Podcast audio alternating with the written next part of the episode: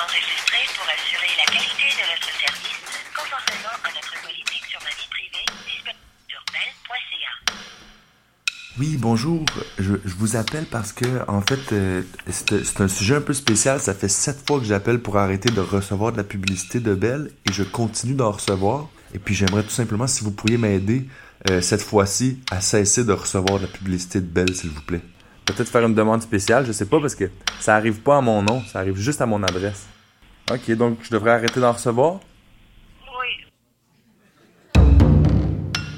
Oui, bonjour. En fait, je vous appelle, j'appelle Bell Internet parce que... Bonjour madame, Euh, je vous appelle tout simplement parce que c'est la... Là, c'est la septième fois que j'appelle. Alors, j'aimerais vraiment ça que ça cesse. Euh, J'en suis à mon neuvième appel maintenant pour euh, cesser de recevoir des publicités de Bell. Moi je veux arrêter, je veux, mon- je veux que mon adresse soit barrée des, des publicités papier par la poste. Est-ce que vous savez si ce type de publicité c'est autorisé? Vous êtes toujours là, madame?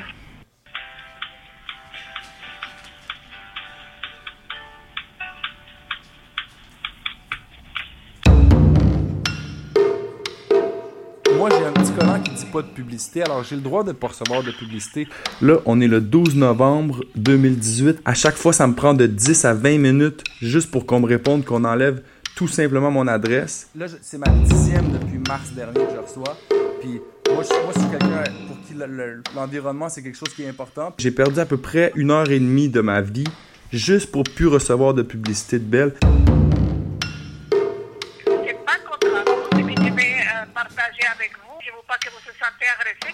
Mais euh, je trouve que vous, vous donnez beaucoup d'importance à, à choses qui ne sont pas importantes.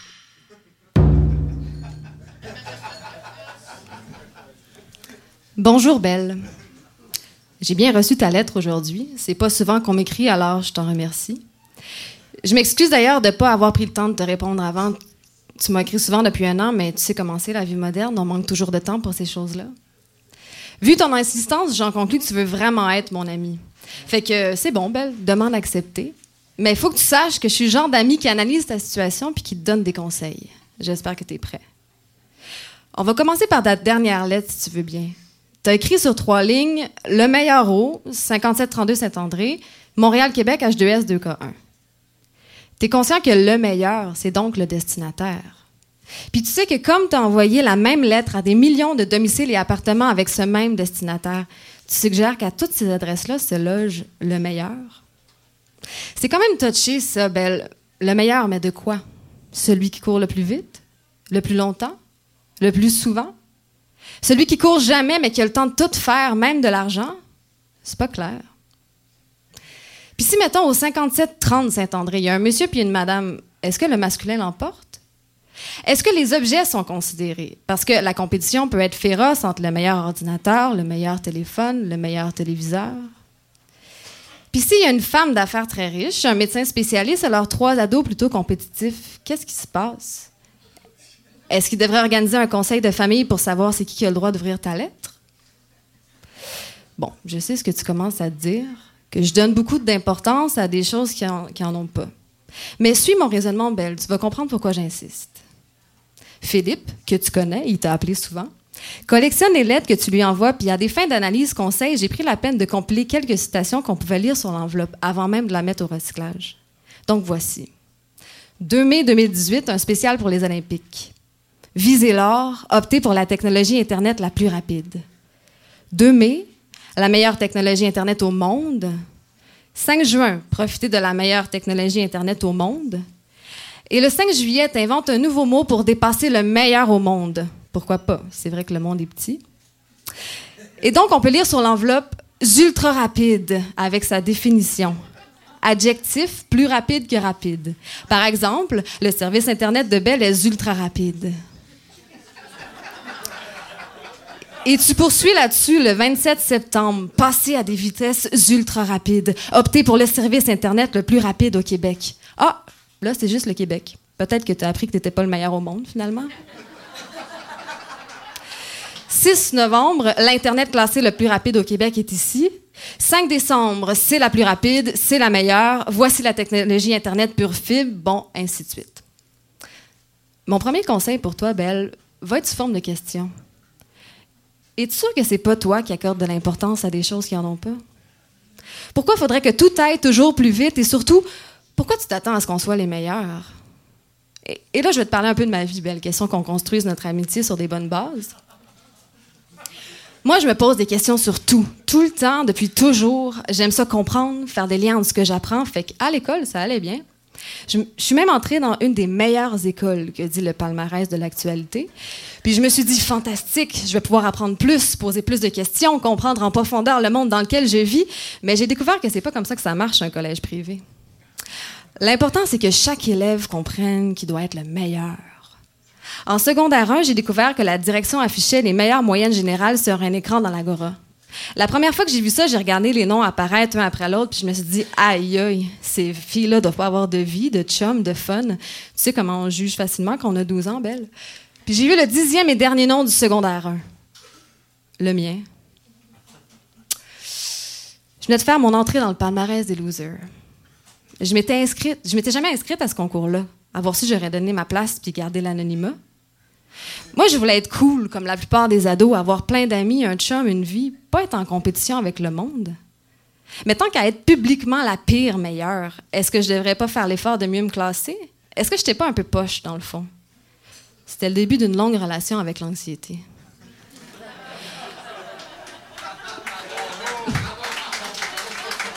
te, je te confie ça, Belle, parce que je sais que tu aimes ça qu'on cause pour la cause. Est-ce qu'on t'a déjà parlé de l'équation de l'anxiété? Tu vas voir, c'est assez simple. Disons que tu perçois un danger, puis que tu as une stratégie d'adaptation pour faire face à un danger. Pas d'anxiété. Mais, mais, plus le danger perçu est grand, puis moins tu sais quoi faire avec, ben plus tu fais d'anxiété. Tu comprends? Tu vois, pour moi, une question sans réponse, c'en est un danger. C'est pour ça que j'en posais à tout le monde, que je retenais tout ce que les profs disaient, tout ce que je lisais, tout ce que je voyais à la télé ou quoi, où ça me donne des réponses. Mais j'ai vite compris qu'au secondaire, la dernière chose à faire pour être cool, c'est d'avoir les réponses puis de poser trop de questions. J'avais le choix entre le danger d'être loser ou le danger d'une question sans réponse. Fait que j'ai choisi une stratégie d'adaptation commune aux deux problèmes. Fumer du weed.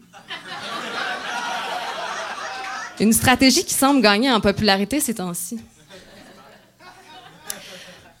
C'est peut-être pour ça que je me suis mis en tête de faire de l'art, à m'inventer des histoires quand j'avais pas la réponse. Ça aussi, j'ai découvert que c'est très bon contre l'anxiété et la création.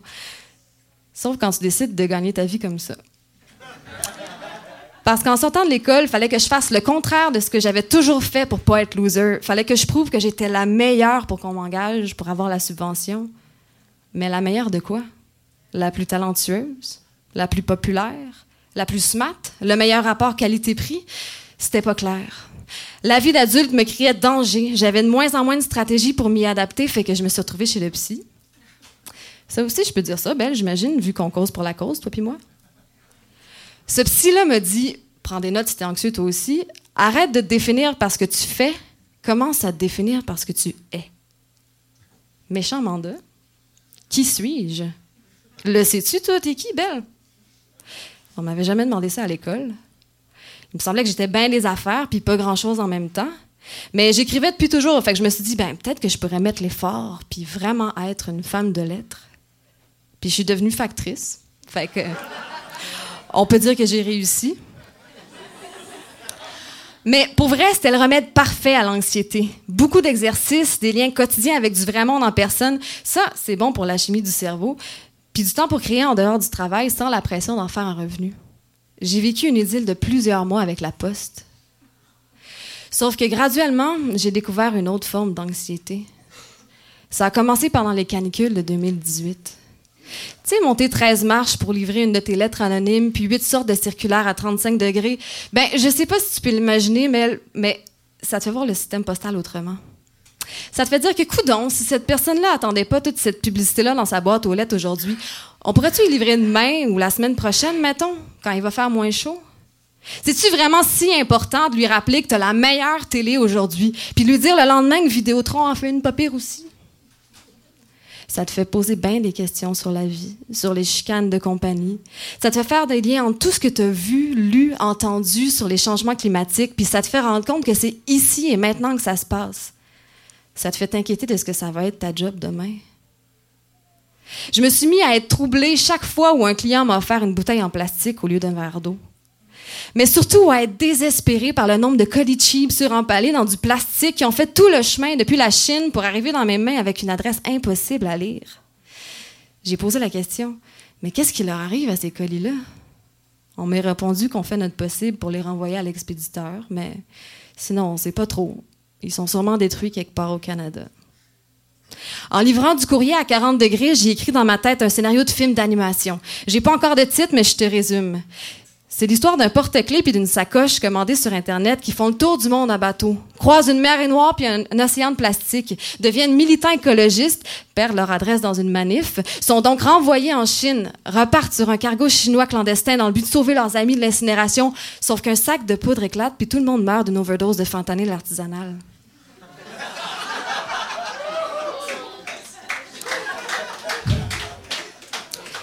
Par un froid extrême, j'ai pensé à une suite où finalement ils sont pas morts, mais ils se retrouvent prisonniers d'un entrepôt d'Amazon et meurent cette fois-là parce qu'il n'y a pas de fenêtre ni d'air climatisé. Plus que les des règles, plus je trouve ça tough d'inventer un happy ending. J'ai appris que ce que je vis, ça s'appelle l'éco-anxiété. C'est un mal de plus en plus répandu chez les jeunes, ça a l'air. J'ai vu un reportage là-dessus aux nouvelles.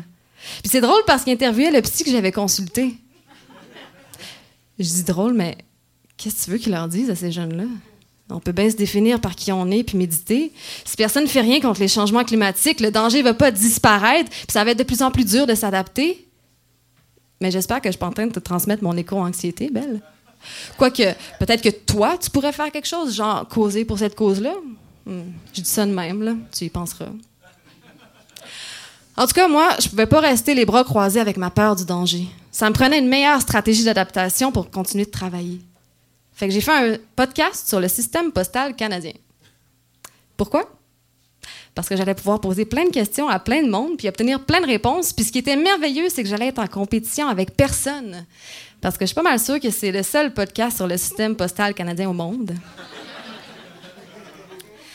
Mais ce qui est dangereux, c'est que je suis restée avec plusieurs questions auxquelles j'ai pas obtenu de réponse satisfaisante.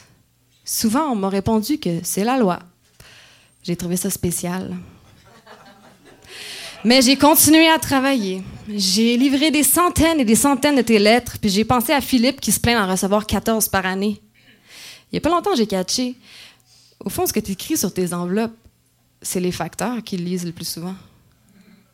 Puis si tu voulais leur passer un message, c'est réussi. J'en vois beaucoup qui courent pour être les meilleurs à un concours auquel ils ne sont jamais inscrits.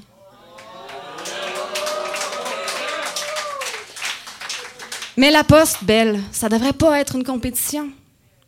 Pour moi, ça reste avant tout une suite d'histoires que j'aurais envie de raconter.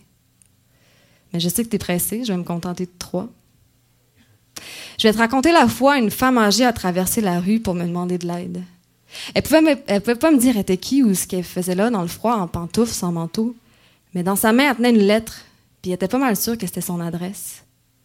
Dans mon uniforme de factrice, ce jour-là, j'étais une super héroïne. Pas parce que j'étais ultra rapide, mais parce que j'ai pris le temps de la raccompagner chez elle.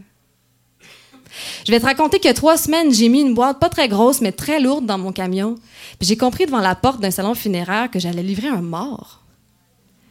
Puis ben, comme tu sais maintenant, je peux pas m'empêcher de poser des questions, fait que j'ai demandé c'était qui. Le directeur du salon m'a expliqué que c'était René Boisjoli, ancien propriétaire d'une des compagnies de taxi à Montréal, Bois-Joli Taxi. Il est mort le 26 mars 2019, six jours après le dépôt du projet de loi 17. Le directeur du salon puis moi, on s'est dit que c'est ça qui avait dû l'achever. Je pourrais te parler du musicien timide à qui j'ai livré des colis pendant des mois dans son demi-sous-sol d'Annecy. Je pourrais dire que je pense souvent au jour où j'ai vu des chars de police devant chez lui, le jour où j'ai compris qu'il s'était enlevé la vie.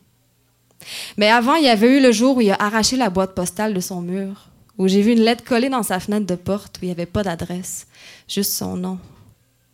Puis le jour de pluie froide où je suis allée lui porter un colis, puis j'ai vu tout ça sans réagir.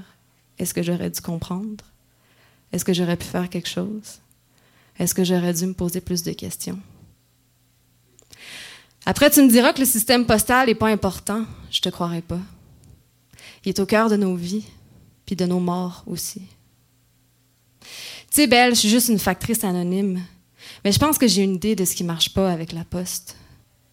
On s'intéresse plus aux colis accélérés puis aux publicités dans une boîte aux lettres qu'à ceux qui les livrent puis ceux qui les reçoivent. Ces gens-là, je les observe pas mal depuis que je livre du courrier. Je les trouve beaux, en personne, dans la rue. J'ai fait mon analyse, puis je pense que je peux dire avec quasi-certitude que ces gens-là n'ont pas besoin de la meilleure télé ou d'un Internet ultra rapide. Ils veulent pas tant être en compétition. Ils ont besoin d'entraide, puis d'écoute, puis de gestes pour affronter ce qui s'en vient. Ils ont besoin de trouver qui ils sont en dehors de ce qu'ils font, puis une fois qu'ils l'ont trouvé, ils ont besoin de temps en dehors du travail pour le devenir. Quelqu'un a sûrement déjà dit, en tout cas moi je le pense, qu'on en sait long sur un pays à travers le contenu de ses boîtes postales. Je remarque que tes lettres prennent beaucoup de place dedans, puis je me dis que c'est à l'image de notre société. T'as un énorme pouvoir, t'as rendu compte, Belle? Il y a des milliers de Canadiens qui lisent tes lettres puis qui finissent par croire ce que tu dis, qui pensent devoir être les meilleurs sans savoir de quoi, ni pour qui exactement, mais qui répètent le même discours à leurs employés, à leurs élèves, aux créateurs. Peut-être que tu fais juste répéter ce que tu entends, parce que tu veux être cool, parce que tu veux plus d'amis. Peut-être que tu fumes le meilleur weed au monde, puis que tu te poses plus trop de questions. Mais là, on est une gang à être de plus en plus anxieux avec les réponses qu'on nous donne. Toi qui causes pour notre cause, Belle, tu penses pas qu'il serait temps d'écrire autre chose sur tes enveloppes? Amicalement, Luce Tremblay-Godette.